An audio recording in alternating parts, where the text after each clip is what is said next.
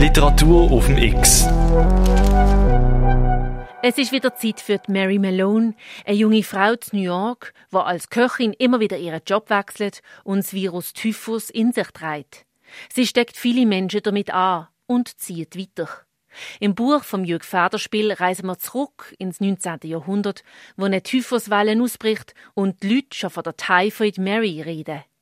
Claudia Burkhardt, Schauspielerin von Basel, die in Berlin lebt, präsentiert das Kapitel 32 und übergibt dann der Stafettenstab der Noemi Keller, die in der Redaktion von Radio X schafft. Claudia Burkhardt Kapitel 32 Mrs. Strickers Agentur vermittelte vor allem Hausangestellte, also Butler und Zimmermädchen, Gärtner und Kutscher und eben auch Herrschaftsköche und Köchinnen.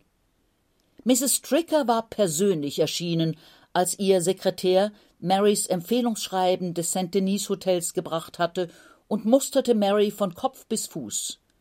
Sie spielte mit der dreifach verschlungenen Perlenkette an ihrem Hals, was sie immer tat, wenn sie einen vornehmen Kunden von ihrem hässlichen, spitzen Gesicht ablenken wollte, reichte Mary das Zeugnis zurück und bat sie in ihr persönliches Office eigentlich mehr ein Salon mit Messingstatuetten, Plüsch und Lampen.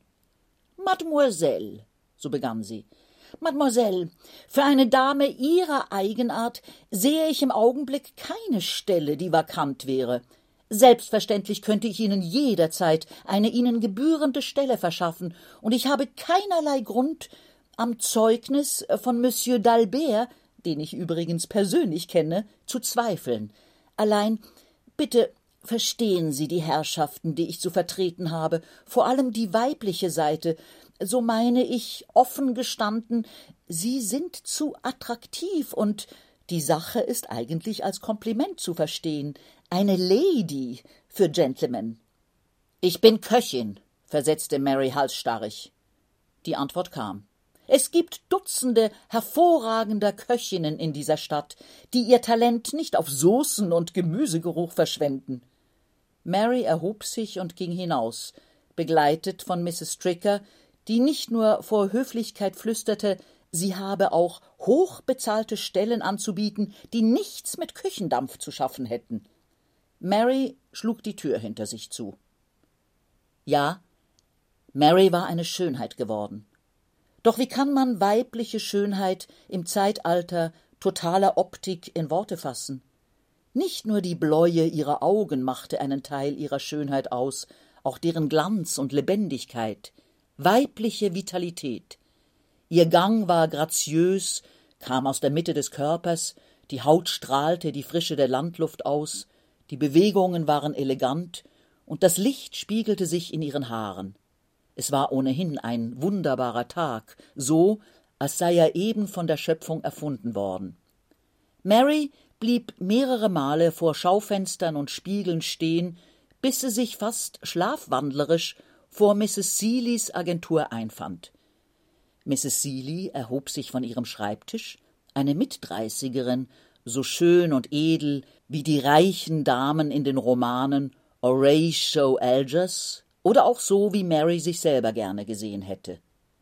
Was sie für Mary tun könne, fragte sie freundlich. Mary suchte in der Handtasche nach dem Empfehlungsschreiben, konnte es aber nicht finden.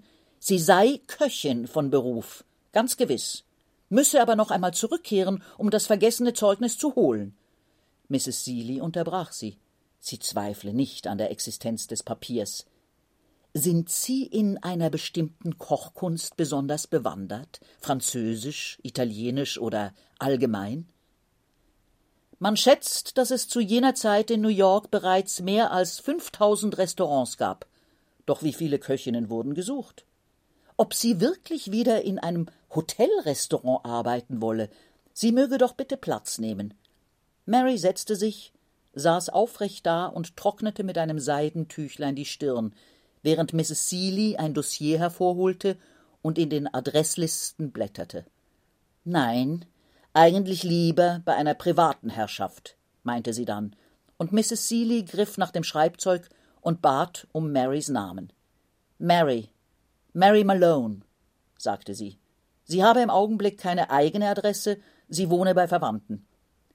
Kommen Sie in drei Tagen wieder, Miss Malone. Ich bin sicher, es wird sich etwas finden. Sind Sie deutscher Abstammung, Miss Malone?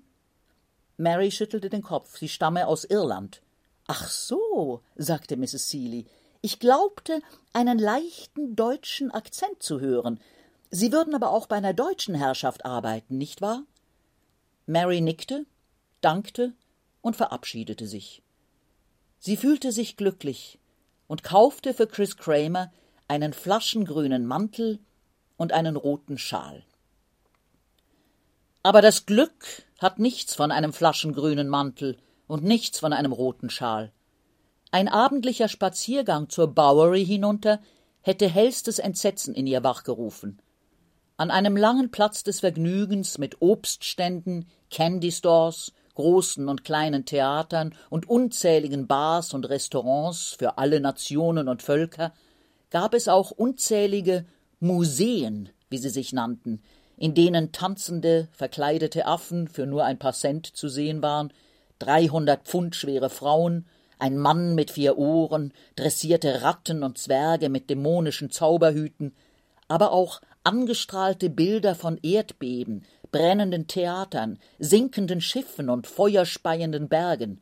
Nicht zu vergessen die Galerie berüchtigter Frauen, Gift- und Kindsmörderinnen und Leichenfledderinnen und auch das Bild einer grimmigen, zähnefletschenden Köchin, aus deren Mund der Speichel in einen giftgrünen, dampfenden Topf rann.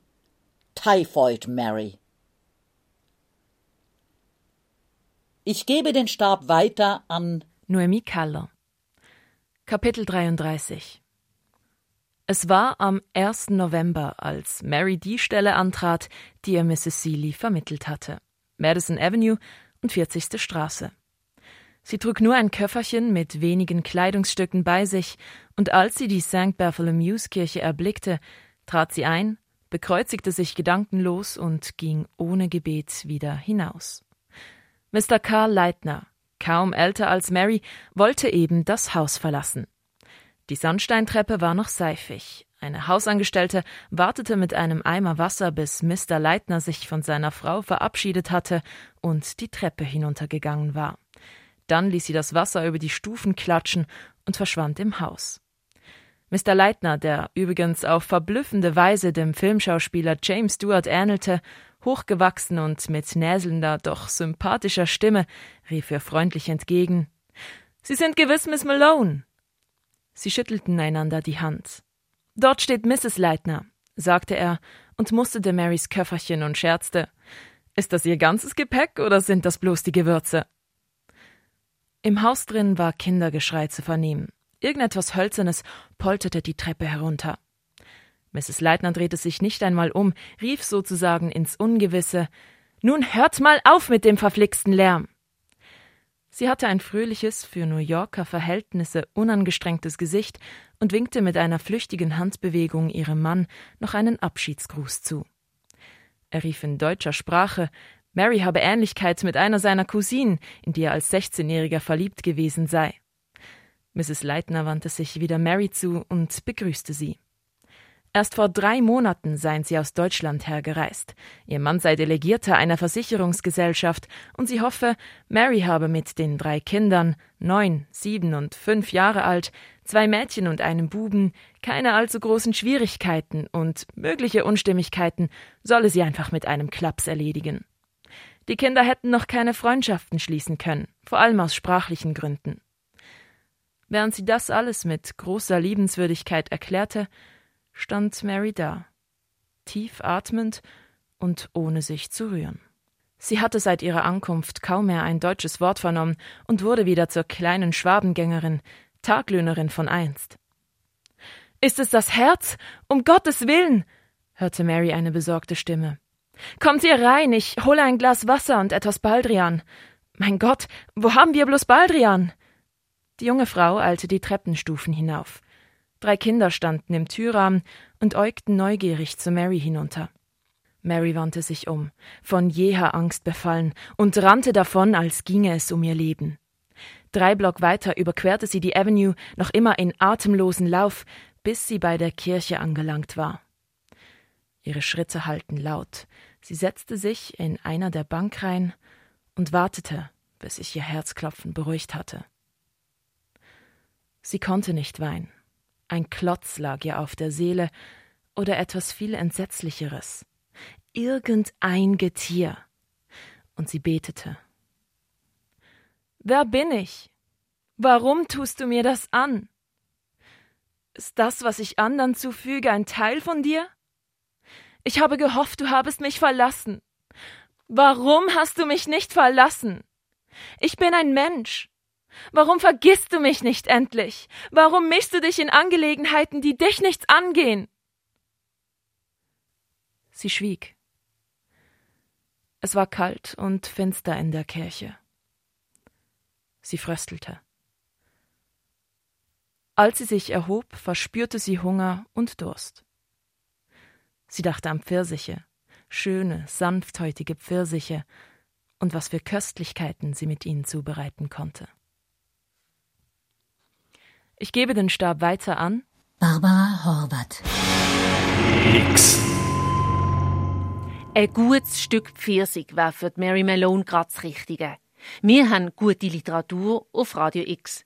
Der Jürg Federspiel hat die Ballade von der Typhoid Mary mit akribischer Recherche und reichhaltiger Fantasie geschrieben und 1982 veröffentlicht. Morgen liest uns die Schauspielerin Barbara Howard weiter Typhoid Mary vor. Wer noch nicht genug hat, auf radiox.ch gibt's Infos zur Geschichte, zum Autor, zu den Vorlesenden und alle Folgen bis zum Kapitel 33 zum Nachhören. Mit der freundlichen Unterstützung von der Christoph Merian Stiftung.